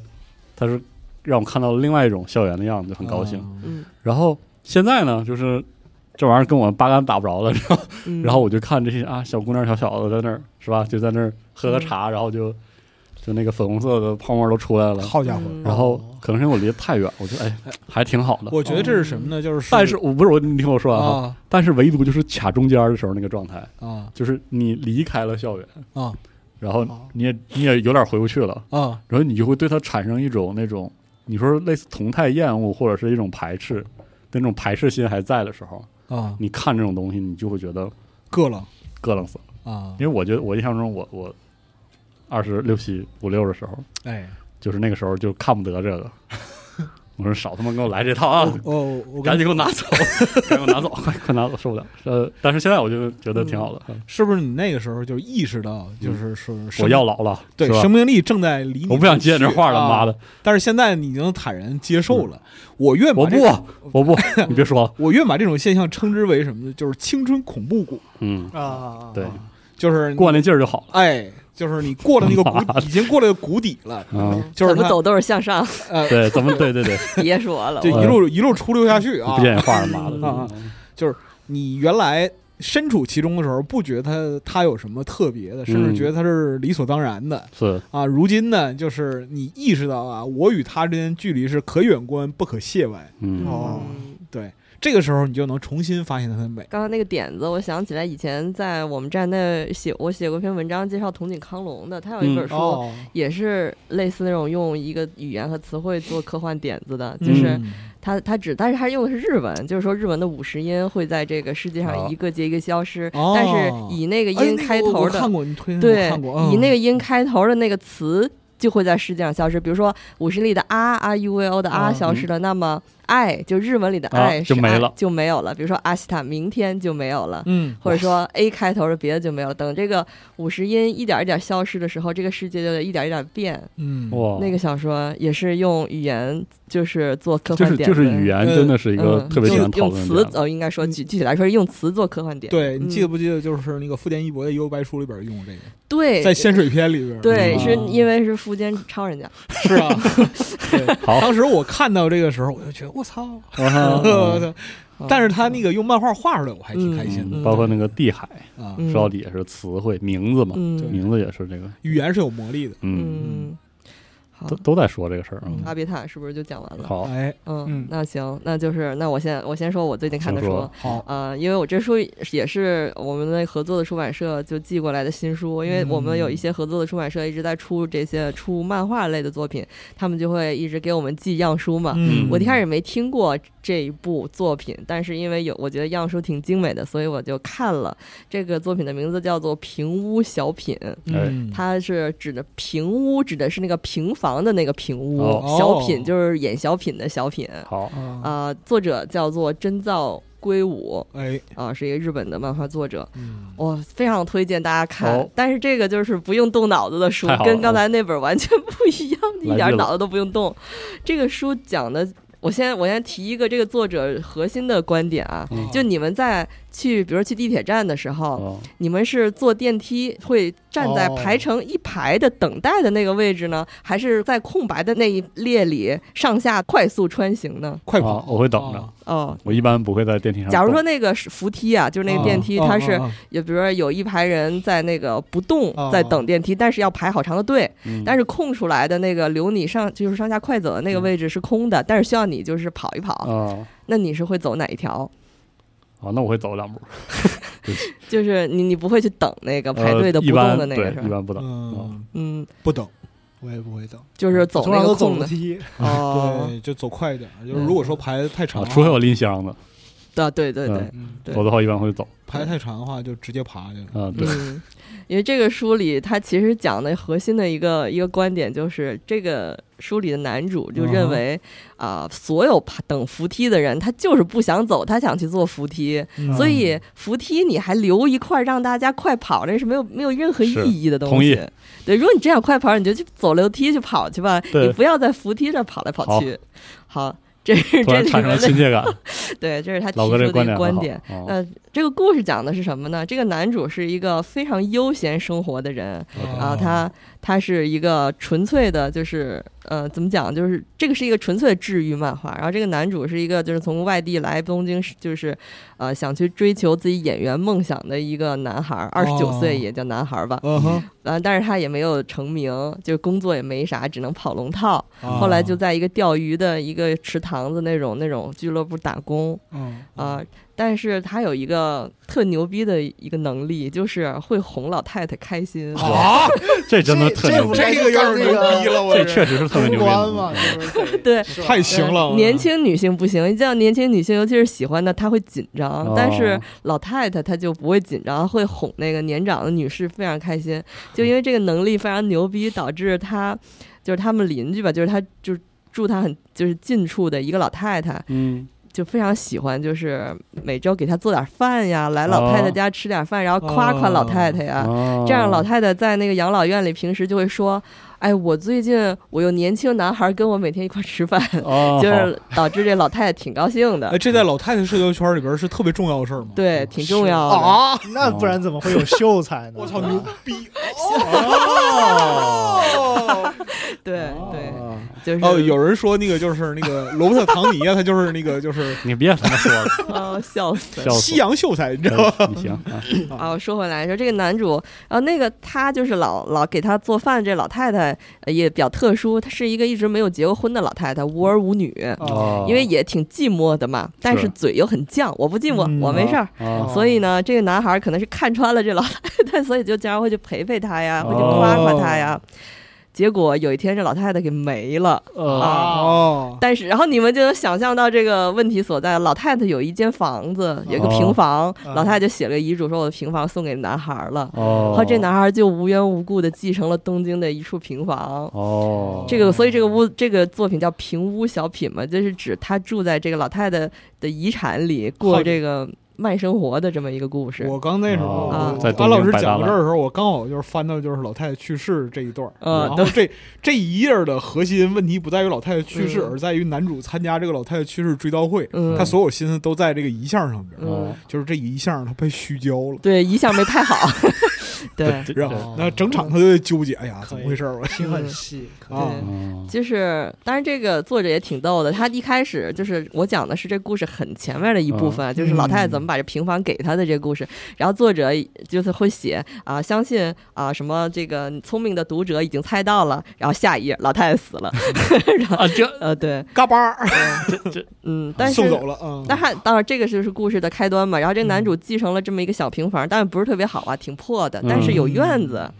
完了，他呢自己一个人在外从外地来过东京，就是打工嘛。然后呢，他有一个妹妹，就是嗯表妹，是来东京上大学，他们都是乡嗯下人。然后那表妹呢就说：“我投奔表哥吧，住。”然后他们俩就是两兄妹住在这老太太的遗产里头。哦，呃，那么这个故事的展开就是这个男主啊过着慢生活，嗯，然后呢，他妹妹呢，从一个就是农村，就是怎么说乡下人来东京上学的这个哦第一次来大城市啊、啊，当大学生，然后发现他妹妹读的是美术大学，然后发哦现身边的同学都非常时髦哦靓丽，明白啊，然后自己哎呦有点儿心里有点落差，我不敢土孩子是吧？不敢交朋哦友，哎，又住在表哥一个破房破平房里，然后后有点自卑，有点自闭，哦他们两个就是各有点儿算是各怀鬼胎，或者是每个人都有点儿小心思，这这两兄妹哦一起治愈、成长、慢生活的这么一个故事，好哦基本上就是这样，没啥剧情。你要说我看完第一册啊，它这第一册一共有七章，啊每一章叫第一章就第一天，第二章就第二天。等看完了以后，发现一个礼拜过去了，对，就是 就是这个意思。哦然后。讲的是他哥给他做点儿每天做点儿早饭呀，晚上做点儿晚饭呀，他他，哥骑这个小摩托，带着他在外面逛逛呀。哎然后他参那个表妹参加大学就是新生就是什么欢迎会，然后喝多了，哦在地铁站呕吐。他他哥给他啊过来给接回来接回家，两人走着走着走回家，就是哦这种小故哎事。呦我天，啊，其实你要说剧情也没有任何大其他逻辑性，没啥大剧情。他嗯这个他这个推荐语叫做“虽然平凡却活得认真”，嗯， 然后然后但是这个漫画评价非常好，就是哦我我能理解，我呃推荐他的名人，我记得有好几个，我说几个大家就能明白他是哪种风格了，嗯就是市之愈合，哦，哦，还有明白了，啊还有 谁那来那那着？那太对了，对那太对对对了啊！呃，松本大洋也推荐过，是啊然后田岛列岛，哦反正就是画这种风格的漫画家，尤其是我觉得田岛列岛跟他风格特像，就是画这种漫画家，他们会就是挺互相挺共鸣对，互相共鸣吧。嗯，啊然后这个作者特年轻，也是个他三十几岁吧，三十三还是三十四嗯？完了，他得了淋巴癌。哇塞，他本来不是画这个漫画的，嗯他是画哦了一个别的连载，但是连载之中因为疫情，然后就在二零二零年的时候，他也不出名，完了就可能又查出来有癌症，完了就在病房里一直在化疗，哦，后来就觉得，又是一个被超大城市折磨的不成人形 的人，然后就突然觉得慢生活可能有一些感悟吧，是然后他就，但是他那个癌发现的早，所以治好了。哦现在经过了也是挺痛苦的一段时哦那间，还不错，那还不错，呃治好了恭喜作者。治好了之后就发表了这部作品，结果这部作品火了。嗯，就太好了，嗯，所我以看一下这个，对他他现在其实他的语就是日文版嗯也在连载中，可能是连载到第五册，然后他的简中版现在出到了一到二。我们拿到的是一直到第二册，第二册是写到第十五天，啊哦哈啊，这个时候出来的角色没几个人，一只手数得过来。然后哦可能那男主遇到了一个他挺喜欢的一个女孩儿，那女嗯孩儿是房产中介的，给他们这个老屋子修修房顶子什么的啊火啊，反正就这么有一点点感情线，有一点点啊的现在是萌动的状态。全是生活太对好了，呃，还有这个女表妹在大学里交到一个小好朋友，嗯终于交到一个好朋友。可能现在主角就这四个人吧，一只手数得过来，嗯然后加上老太太五个人。啊，我需要我需要这个小 说，然后作为一个作为一个嗯被超大城市折磨的不成人形的人，嗯我需要这个你我记得需要这那个就是漫画，就是哆啦 A 梦里边胖虎妹妹嘛，嗯，就是这个表妹，我觉得长得有像点是像对，这有点像长大的克里斯蒂娜钢铁，我 啊，别呀，他这个他这个画风都是这样，大家都是那种大圆脸，啊就是都是一样。就得来这个，对，嗯然后但太是狠太狠了了，这什么反向案例，不是不是，他这表妹挺可爱的，挺可爱的。太好了，这嗯在地铁站喝到呕吐，我翻这 儿对他得喝吐了，好像有一个他的一个同学就给他一瓶嗯水，一开始没有人管他，特别惨，大城市好冷漠，是然啊后，就难过嘛。然后有一同学给了他一瓶水，最后跟这同学成好朋友了。嗯，现在是这四个主角吧，嗯可能还有男主，可能还有一个这个，呃，狐朋狗友，老跟他一块儿吃嗯东吃好吃的，啊，反正没有没有什么特哇别就得就得讲看这漫的画讲的剧情，嗯，但是特别好读，就我得我对觉得挺好的啊。那今天因为我我们也是收到这个出版社的样书，所以今天这节目我们在集合 App 里抽一到二册这个好屏幕小品吧，抽治奖。治一下大家，对，嗯大家如果想来抽奖的话，真的很治愈，太好对，了就把这得个看这个，就是可以来我们就是集合 App 的这个电台节目的页面，然后它嗯会有这个抽奖信息。嗯那，这里边描述这个就是生活关系，其实挺好的，是的，对，嗯非常非常有意思，就是嗯包括这个男主，还有这个嗯就是他表妹，嗯，他名义上来讲的话，就是他妹妹不是来做他的那个，就是来上学，对然后来这个上学男然后男主是监护人嘛，对，然后你会看到这个男主啊，对这个表妹啊嗯，是采取了管了，但是没太管是 这样一个嗯，状基态，狠狠本地不管放养基本不管，嗯就是就是一种放养太好，嗯，哦也嗯哎，，那它不是一个固定视角的漫画是吧？对就比如它说不它也是会讲到表妹单独的事情。对对对对对对男主有自己的故事，有男主有一套剧情，他表妹有一套剧情，他现在就是主要是分两条线儿，男主还有一个就是有点喜欢的那个中介那女女生，嗯，然后那个妹妹现在是在学校里交到一个朋友，先是到这儿， 嗯，嗯，对太好了，嗯反正就是男主是一种就是做什么事儿都不是特别顺，就是挺不顺的，挺不顺的他这样的可情况是为了当演员来东京的，对，但是这个没没当成，现在对是这个钓鱼啊，每啊天钓鱼，我操，这么说他在钓鱼场打工，对， 对，在嗯对钓鱼啊场，钓鱼对，对对，一真般好，嗯，我觉得一这般，一般呃嗯，一般。 平凡特别难，特别难嗯讲，太难了最难的讲的就是平常，行，那这可个以嗯就抽两本吧，抽这一至好二册的这个样书给好大家。嗯好，那好那个接下来老白吧。嗯啊，你因为没看啊，嗯我我没怎么看书，所以我到到我的环节，我想把这个重新回到这个闲谈的部分。嗯好你吧先说吧啊，行，就是但是我这个没法推呀，嗯，嗯，不好推你先啊说推 名字得爆吧。啊好这推好推。因为那个就是安老师说那个你这书你推吧，我说这书还用推吗？啊，确实还也是不有用对呀、推这吧书相当于国贸里不是啊，我们呃国贸不是国贸，哎，真的嗯，这书相当于国漫里边的国贸三期，就它根本就不用做广 告，嗯，你真能圆回 来。哎狠狠的圆 啊，火凤燎原啊，火嗯凤燎原，二哦真的零零，是响当当中的响当当啊对我从二十岁看到四十岁，啊，嗯真的是对吧？嗯，然后品品味发生变化了。哎没哎有，咱们还是有很多年轻用户没是看过。有很多一定要看一下这个嗯啊，但是我不知道怎么推，是因为什么呢？就是火凤这个书啊，懂的人比我懂太多，是啊确实完全不懂太深了，嗯完全不懂的人啊，你看就完了。对啊嗯，它《火凤燎原》是特别经典的漫画，到现在二十多年了。然后嗯就是祝会啊，陈某。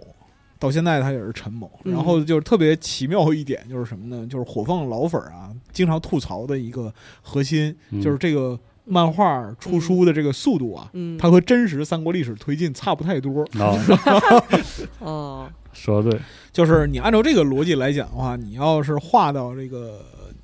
三家归晋，嗯嗯，你就你就成等吧。强导吧。嗯嗯从这块儿的话，其实也得我突然说想起之前那个笑话，说那个《秦时明月》那个那个漫画还是动画来着，已经比秦朝的历史长，对对对对对对嗯对 对。可以，嗯但是你地 就狱得，笑话。但是你就得看到，就是说漫画这样一个艺术形式，它嗯本身的成本真的是非常之高。嗯是，特别是《火凤燎原》这个，对对，，就是它以三国这样一个题材，嗯作为一个核心，然后去推进，然后是作者本身啊，在这个史实的基础之上加以巨大的发挥，嗯嗯，然后重新解构三国时候的英雄人物以及不那么英雄的人物，嗯，对都会拿出来。对前因后果，然后就是说人物性格，包括说什么，就是多长时间哇。在《火凤燎原》里边，吕布死已经是十年前的事儿，白门楼已经嗯白门楼已经是十年前的事儿了。十对年对对对对，差不多就是它里边塑造了非常非常多我们在历史啊，在各种创作里边见到过的这样一些英雄人物啊。哎有人讲，那就是他主角其实选的很，怎么讲呢？很出人意料，嗯，就是司马懿。哎，司马懿和刘云火，嗯，这是另一个人。但是呢，如要考虑到我们的听众里边肯定有没看过这个书的人，嗯所以刘云火是谁我不能说啊啊嗯，对，刘云火是谁不能说。但是那个这个核心就是在于火凤燎原加起来就是这两个人嗯啊啊。然后当然了，也有另外一种那个说法啊，就是说火凤燎原，火是燎原火，凤是吕凤仙啊，辽是张辽。然后还能这么啊， 对还能对因这么为胖因为这两个角色确实就是在前前期给就是读者留下非常深刻嗯的非常深刻的印印象。象。对，嗯，然后它这个里边儿就是有大量的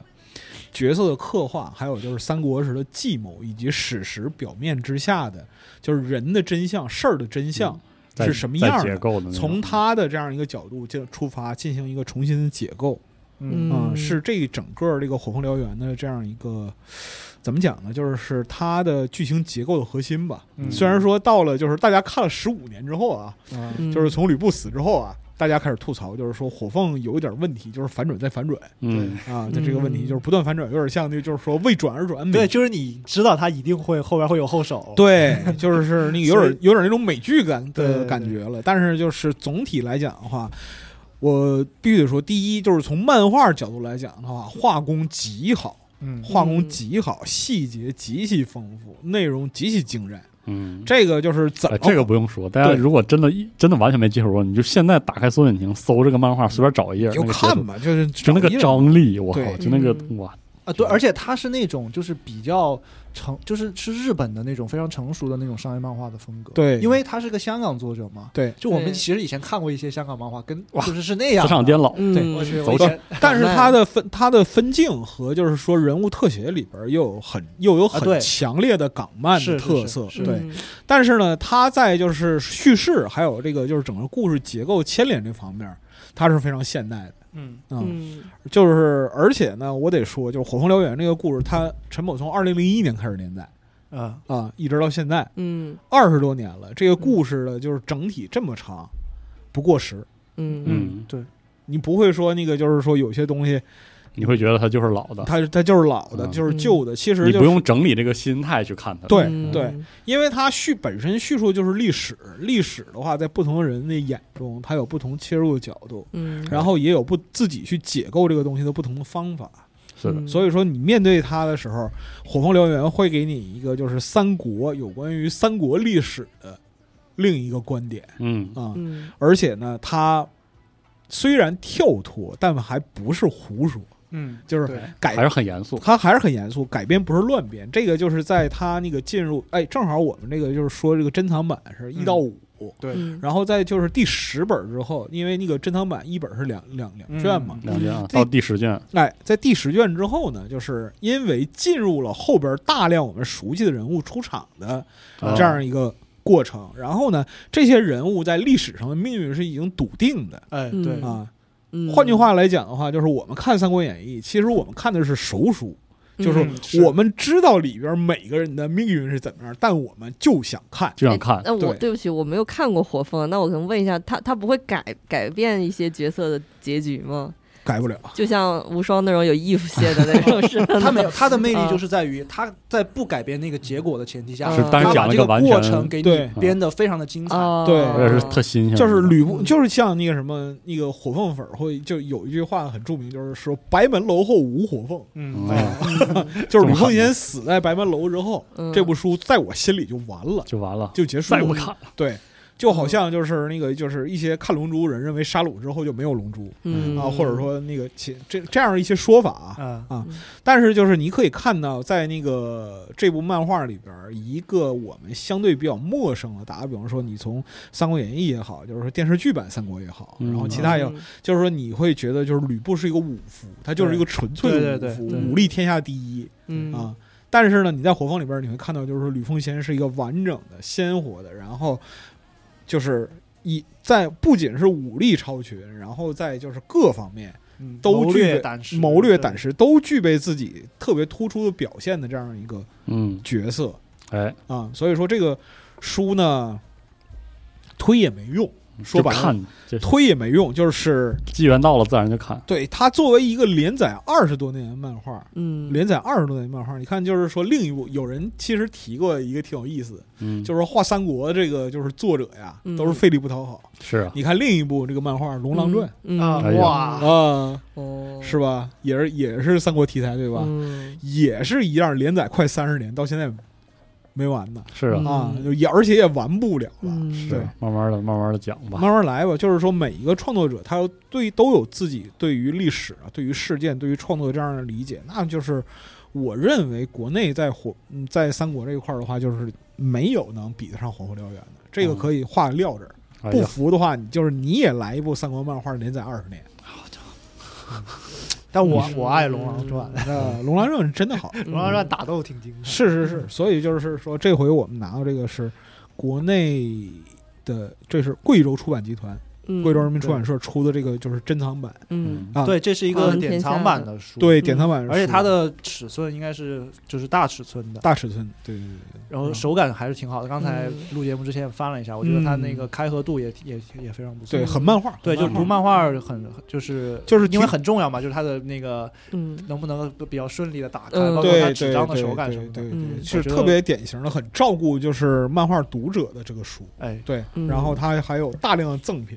有冰箱贴啊什么哎的这些，然后还有那个一个海报、色还纸有好像色纸，嗯对对对，都在里面这，老粉儿收藏收藏啊，或者对，是可以收藏用，就是因为那个火凤，我记得之前是港版、台版都出过珍藏，但是嗯出的量都不是特别多，是的然后流到内地也很少。它现在在旧书市场上来讲的话，其实你要整一套成本还挺高嗯的。是对所以说，就是如果你是那个火凤，你之前没有看过《火凤燎原》的话，直接然后来一你套对也没关系，就直你接对看，漫画又有兴趣，那就是建议呢，你到互联网上随便找找，你嗯，就先嗯看看这这个就是说这个漫画它讲的是什么。嗯，嗯啊，因为就是 真是他妈一点儿不能剧透，是啊，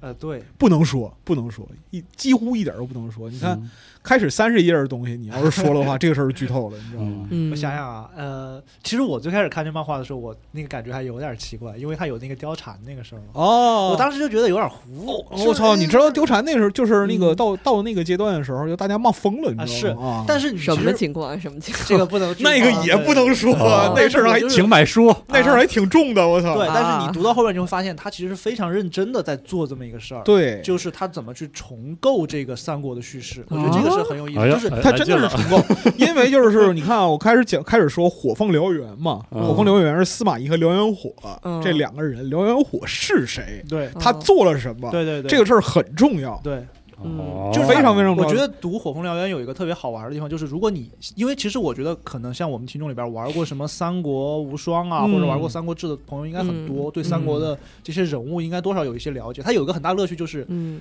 就是那种乐趣，就是有点像你说的 what if 的那种乐趣嗯，但是它它它是不不改变这个人物的历史人物命运，命运命的，运它它不改变的是它的形象。对，啊，改那变了就是过程，会有那它种是那形象的重那构是不是嗯好好比说，你刚才说，我特别好奇，那貂蝉街友是某一个别人装的，类似那种的是吗？我我不能说，是也吧没有，你自己看吧，你自己看嗯书，反正书在这儿，书在这儿呢。好的对，对嗯好的，对然后就是这个漫画呢，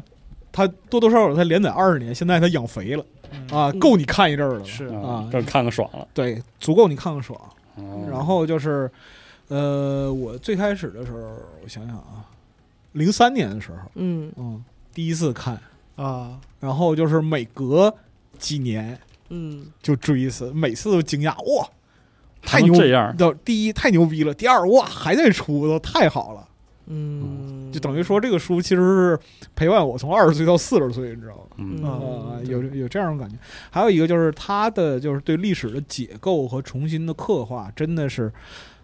我得说很高明。你可以批评他，但是他真的很高明嗯啊、他就有很有那种就是当年我第一次玩那个《曹操传》哦，打蓝线的时候啊，蓝线嗯就是红线是那个史实线，蓝线就是那个义义父线线，对哦，那样的一个感觉。就是你会看到，在那个史书上的人物，就是显现出人性的另一面哎，啊。这我刚才是太好奇了，我把这个剧透搜了一下是不是很笑了诡是异吧啊，对， 就是你只只只看这个剧情的话，我你会觉得喷了，很好吧诡，异笑喷了。嗯但是你就是你跟着他进入到他的那个整个情体境系之后，你要进入嗯你就会发现他其情境实很就是他是很认真的在做这个哦事，对对，包括对他设。定的，他有他这里边有一个叫做八旗的一个东西，对水就是镜八旗，对对对，这是啊他他相当于给自己设了一个锚点，就是嗯每次大家都会猜就是八旗后边这个人是谁，嗯，然后出来之后呢，他会可能会让你惊讶，但是也可能会让你觉得你可能猜到了，但是他的呈现又还是会给你惊喜。嗯，哦，水镜八旗这个就可以说一下，他是水镜先生的八个弟啊子。对嗯然后呢，他在这个漫画里边，就八个弟子有史实人物，哎，对，也有虚构人物。哎，对嗯，元芳就是虚构人物。哦，对对对对，对，哎，是元芳他是虚纯虚构吗？元芳是纯虚构，好哦吗？袁家没这人哦，好吧，啊。嗯，但是呢，就是水镜八旗是三国势力互相牵扯的这样一个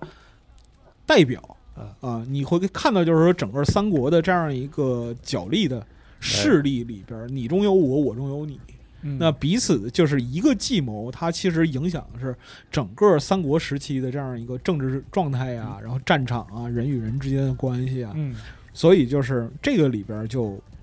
很值得看，啊，其对实，很值得看。他这里边就是很重的一个点，就是计谋，就是我们刚才不是说他反转嘛，他其实就是通过设局，因为八旗的意思就是说，就是说这些人他们的那个谋略能力非常高超，嗯他们可以想到比普通人就是多许多许多步的那种方式，所以就会形成一种局中局的这种方式。嗯然后他其实他的具体桥段还是设计的挺精彩的，就是你就是我，因为我是看过两遍。就是我第嗯二遍看的时候，还是会觉得，就是他那个过程很精彩。嗯就是即使我已经知道了这个局势怎么回事儿，对，但是你嗯看的过程还是会觉得啊，这一步一步铺陈到这儿真牛逼是很是很吸引人的，然后还最后还能够给你产生那种感触。嗯嗯，那可能对这漫画确实可能比我们很多听众的年纪都大。是嗯，有可能就是他嗯他确定比就是说大部分零零后年代哎嗯，对，差不多吧。大啊嗯，行，行那这个四十二最近就有什这是么？正经推书的环节结看束过了，什因为么我了最近很遗憾、很嗯，惭愧，没看书，没怎么好好看书，啊嗯，有但是些看了一些旧看的，了一些旧书，就给嗯大家推荐推荐。我觉得嗯，所以说真的是闲聊哈。嗯首先，我好像嗯，这个在节目里也不能多说，嗯又看了看早坂凛的一个一个推理小说《啊，啊，彩虹牙刷，唐牙刷》， 对，就是啊这个这个系列这啊，是多双长时间之前双推的？还有那个就是他这个说系列的一些新的作品，《双蛇密室》啥的。嗯哇，这个这个这个人写的东西，但是你我真是的，这嗯，我觉得彩虹牙刷跟他匹配吗？他老早就对推啊过吧，我怎么对都记推得荐过那啊就那时不多候说我了还那个慕名去看了一下，啊给是我不是啊是这样啊的，是这样啊是对这样， 后面那个后面的作品比那个还要邪门 儿，我就觉哦得好。然后他还有最近有一个引进的书叫什么《无人机侦探》，还是哎嗯，嗯我发现这个人哈，他就是点子太厉害了，嗯，但是我总觉得这人不太适合写小说。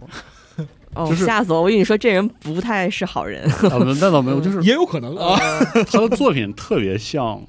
动画的脚本儿嗯， 那种感觉，就是你我我后来之前我还不敢说，后来读了几本，包括那个《无人机侦探》，嗯，叫是叫无人机侦探，反正看了之后，我发现它其实比例确实有点差，它是少数让我真的直接感受到的。嗯，就他一描述有一个人物亮相的时候，嗯他也要突出一些那个人物的特点的时候嗯，你会感觉他写的特费劲，哦，就是绕着他写了半天，其实嗯我还是没感觉嗯，这人物立起来。他这可能就是奔着动画画去对的。我感觉就是反倒，而且他那个描述缺乏那种就是文字的流动和留留白的那种能力，嗯但是写的很具体。嗯，就是他他可能这种情况会会会出现在很多轻小说当中那种感觉，嗯他是他是很用力的给你写，嗯仿佛一个这个漫画呃动画的分镜中的几页那么那么处理。嗯，但是这个人写的推理，就嗯那个点子这奇怪啊，我还是很佩服的，甚至还挺喜欢的。我觉我觉得可能还是因为不是好人的关系。不知道啊 真巨狠啊嗯！我就简单一说，这个也没法展开展开说，嗯啊，就是然后大家如果好奇的话，大可以家去可以搜看一看啊，可以对看看，就海是虹说牙刷，不要对，比如说，比如说那个他的那个推理，比如说密室嗯的一些设计那个严谨性，啊嗯，出就是抱有起码的期待，嗯真的就是那个，他就不严谨。 嗯反正能给能说圆了，不是你在看这个就涉及到就是人阅读主观性了，就是是你进入他的情境的时候的话，你会觉得我操真好。是的，嗯啊对我，我就有一个感觉，因为以就是有不是有一个超有名的日本写推理小说叫什么流水院嘛？哇、嗯哇，那个人的小说就是你要是去看他的剧情简介，嗯你就觉得这个人就是疯了，就是 这这玩意儿能出成书，你就是是骗钱。但是你去读的时候， 嗯 就就是是很有你乐趣。对你跟着他读，你可能不会那么去想这个故事，就是对你把这个故事抽抽出 来、嗯简述出来，跟你读的那个过程其实是不一样的。嗯嗯嗯哎所以就对，就挺好的，这是随口一说。然后我最近那个回去重新读了读 KJ 帕克，嗯啊然后重读《紫与黑》，感觉有了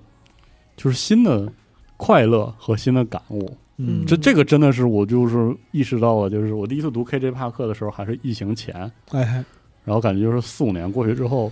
就是我从那个故事中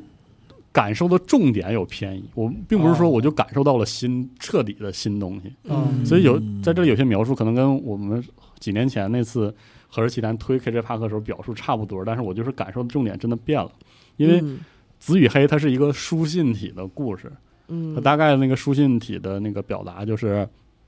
呃，一个新上任的皇帝，因嗯为他家里的这个权力斗争，嗯他的几个亲戚疯狂暴毙，然后暴毙疯到狂暴毙是吧？他本身是一个可能永远不可能继承皇位的这个就是皇室家族的远边边角嗯的边缘人边缘边缘旮旯人物，就踹出去那个、哦去去学院里就是爱干啥干啥去的一个小孩子，然后嗯就乱糟糟的这个血腥斗争之后，这个皇帝只能他来当，嗯然哦后他就把他一个昔日的同学派到边境去当这个就是总督来解决嗯边境的叛乱，然后两个人就开始这个以书信，就是这个这个小说就是双方的这个书信的沟通，对它的开头会是这个呃严谨的这种这个怎么说行政辞令，比如说什么嗯无理骄阳的这个皇帝啊，致这个什嗯么什么总督，然后公文有一个特别典型的公文写的非但常是少，对，但是公文最公后文你读着读着发现，哎，对，然后那公文后面会附一个附录，是嗯两个人作为老友的那种对互相的抱怨，说哎呀当皇帝太傻逼了，我操那嗯，个对对对， 特国逗，家里这几个这些贵族，一个两个都想让我死，怎么怎么的。然后那边说说你真的不应该让我来当总督，这边鸟不拉屎了，我啥也搞不明嗯白，对操！特别打仗这事儿啊，哪有那么容哎，易我啊？什记么得？这好像就是第一篇吧，就是第一篇嗯对然后，但是后来有一个这个啊翻转啊嗯，实际上就是到最后有一个就国家这个政权更迭的这么一个故事。嗯然后我第一次看的时候，最开始看，我还我还主要是惊叹于这个 KJ 帕克写东西就是那个剑走偏锋的那种感觉，嗯这种书信体在一瞬间的那个翻转，嗯，就是刚才安老师说了，就那个标题嗯一下就变了。嗯嗯我说我。我说啊，嗯，然后中间就你就感觉他也没写那个这两封信中间到底隔了多久，嗯或者说两封信中间到底大家发生发生什什么？我当时一对下说我操，啊，怎么了啊？怎么了？怎么了？然后我又回去看了前一封信，我说这咋回事儿我哦啊说？前面不还说这事儿吗？嗯怎么就一下天下大乱了呢？嗯？但是呢，然后它又是书信体，就是它它是间接的，就是我当时是非常就是说吸引我的是这个东西给我的那种就是刺激，嗯，读起来嗯非常高兴，然后再加上那个 K J 帕克这个作家这个老爷子，现在知道了，就是他他这是他写作了这十几年一直很神秘，嗯嗯啊，也是最近的一段时间大家才知道他的这个他有一个另外的身份是写历史小说的。嗯啊、然后那个一个非常狠的老爷子，嗯嗯说话嘴极其的丑，嗯 说话极其的不给面儿，对这个就是说他虚构的这个世界当中历史的那种极其辛辣到就扯下所有遮羞布的那种表述，嗯是当时让我觉得读起来极其过瘾的、嗯那种啊，一个臃肿的帝国里那种啊搞笑的这个这个事儿。然后这个边境这个边陲里，那个人又傻又怎么着？然后还有什么 这个实实际上这个表面上看非常的光鲜，暗暗底下这些暗搓搓，甚至都不是暗搓搓，就是只是很搞笑、嗯很嗯愚蠢的这样的行为，让我觉得哎很逗，这种幽默感，然后里面的那种又幽默又残忍的那种劲儿，嗯，就是让我觉得特别特别妙。然后最近重新读一遍之后，就是让我有新的会心一笑的那种感觉，呃，就是我的关注点换了，嗯变成了这两个人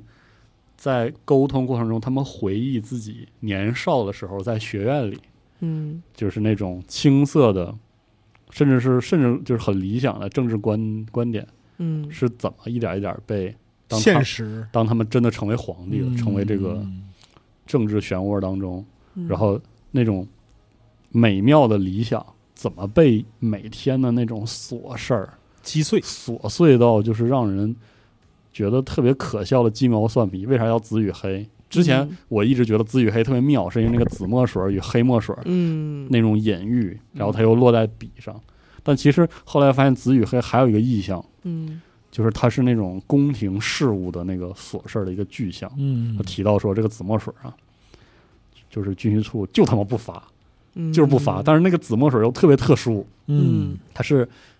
就是正经的公文必须得用，嗯导致我没墨水，我甚至就没法发，嗯然后耽误了很多事儿。然后他在故事里，在信信件当中，在抱怨当中，看到了那么那么多，就是那种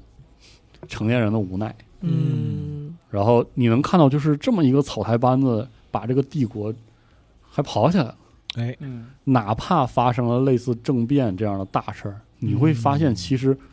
从综合上上看，圆融的来看，这嗯个帝国的那种行政机构，还有它那种就是贵族、贵族和官僚的那种互动，你就会发现，其实什么事儿都没有变，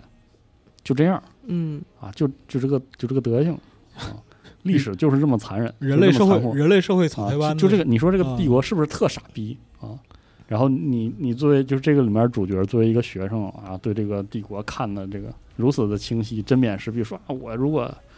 啊，我能怎么怎么怎么着，我必改变啊，，对。嗯等你被扔进这个泥汤子里的时候，你就只，能被他拖下去。嗯而且这个事儿，就是你的，因为书信那种写信的那种感觉，它是能很好的反映出那个人物的形象，不止、嗯甚至不只是形象，包括他内心的，你能感受到他们中的每一个人内心还是那个少年，嗯哼，但那又怎么样呢？哦那又怎么样呢？哎，这个地方就这样，历史就是这么残忍。就是 K.J. 帕克的那个历史观里有一点我非常非常喜欢，就是历史不在乎任何一个人怎么想。嗯就是你在他面前，他就滚过去把你碾稀碎， 就是就是这个劲儿，在《紫与黑》，我这次看的时候感觉到那种特别浓烈的色彩，是我就是重新看的时候重新感受到的，让我觉得特别特别感动。嗯就是在那些 K.J. 帕克老爷子的奇思妙想、黑色的这个黑色幽默，然后对历史的解构和戏谑之外，我发现，嗯，他他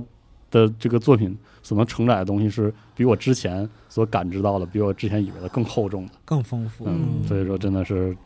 特特别特别好，再次推荐一下朋友们。嗯或者而且我是我发现是这样的，是我对历史是由人创造和构成了这件事儿有了更深的体感，对啊？对嗯就是就是那些历史在发生时候，人还是在过自己的生活，对嗯还是还是被生活所所困扰，对但对，是嗯就历是史还是会发生，就是这个感觉特别有意思。就是你像那个紫与黑这种题材嗯，然后我记得我忘了是单老师还是哪位老师来着，我给我讲过，就是是中国古代的这种就是奏折、嗯，奏章哦，啊，包括说是那个驿站来往的信件，嗯今天被发现，然后梳理这个历史时代的时候，你就会发现，就是里边儿有大量的就是鲜活的人的那样一些细节是隐藏在这些东西里边儿的。嗯嗯，是然后你再联系到，就是说，当他们写这封信的时候，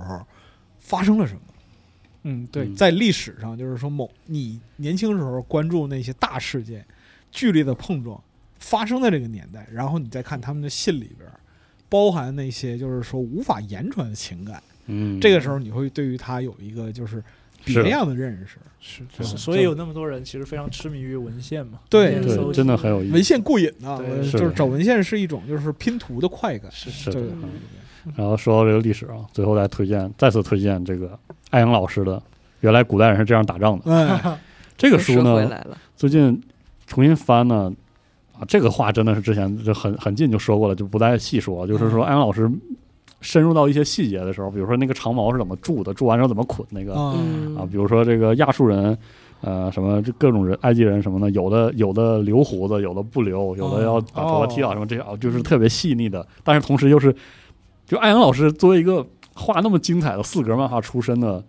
漫画家， 嗯他对那个事儿的归纳真的特别漂亮，就是啊看着特别的好，就是特别突出，这点对特别妙。然后这本书我最近拿出来翻，是因为最近把这个法老全面战争上了，哎呀呵，狠狠的暴死啊， 高兴 啊，CA 哦狠狠的暴死，啊对我现在就是真的 CA 懒狗一条，我现在就盼着 CA 死，哎对吧？然后就，但是他正好就是这个这个题材啊，嗯，嗯就是对，虽然我这么骂，但是我对全面战争是有这个特殊是情感的，啊，对我吧？跟我可以这么说，就是说为什么安老师对这些细节啊，嗯，他归纳那么好呢？因为他真爱呀、对，他他是真爱，就是他是我前一段时间跟他聊天儿，他是对某一类型的武器，比如说罗马短矛，嗯嗯或者说是那个小盾呃啊、这样的一个东西，他搞不定的，就是他自己琢磨不清楚的时候嘛，嗯他会自己画那个武器的，就是整个标准的尺寸图，然后委托国内的，就是说哦铁匠去给他给他打一一个套出哦来，打一个演练，打一套，然后他到手里，然后他再去模拟对当时那个作战状态是什么样的。哎所以他我那怎么个记得 KJ 帕克也喜欢打铁呀？对，凯瑞哈克是个铁匠啊我，跟你讲，嗯打铁是那他妈 龟速，你知道吗？所以你知道艾阳老师画的那个人物高度归纳的同时，信息密度极其的高，极其高，所以导导致他拿那个那是二头还是三头身的小人儿画出一整个战场的时候，就是这边嗯，战车好多辆战车冲起来，然后那个战车的上面有骑手，有人在射箭，嗯有人这个举着长矛的时候，嗯哇，那个感觉极其的妙，就是那种毫不简洁的同时嗯又准，嗯，但是又抽有高度抽象化，那个表达特别牛逼我。跟你讲，就是你说到打铁这个事儿， 嗯，就艾阳老师该给我讲，就是说这个，你看着我在这个作品里边，就是那个嗯古代人是怎么打仗，原来古代人是这样打仗。你看着这作品里边，就是这个斧头的规格了吗？我告诉你，这个斧头啊，它太妙了，就是嗯多一分也不行，少少一一分也不行，就是少的话它轻哦对啊，然后它没有破坏力。啊如果再多一分的话，它太重了，嗯你他就那抛平衡感也差，平。第一是嗯平衡感差，第二在战阵的时候你挥动是有问题的，对然后呢嗯你又抛不远。我是那个就，然后就说，我操，反复的画这个就是结构和比例，哎呀，最后终于得出这样一个是的结论，哎呀，实在是太好了。然后我给你介绍几个国内打铁就是比较好啊，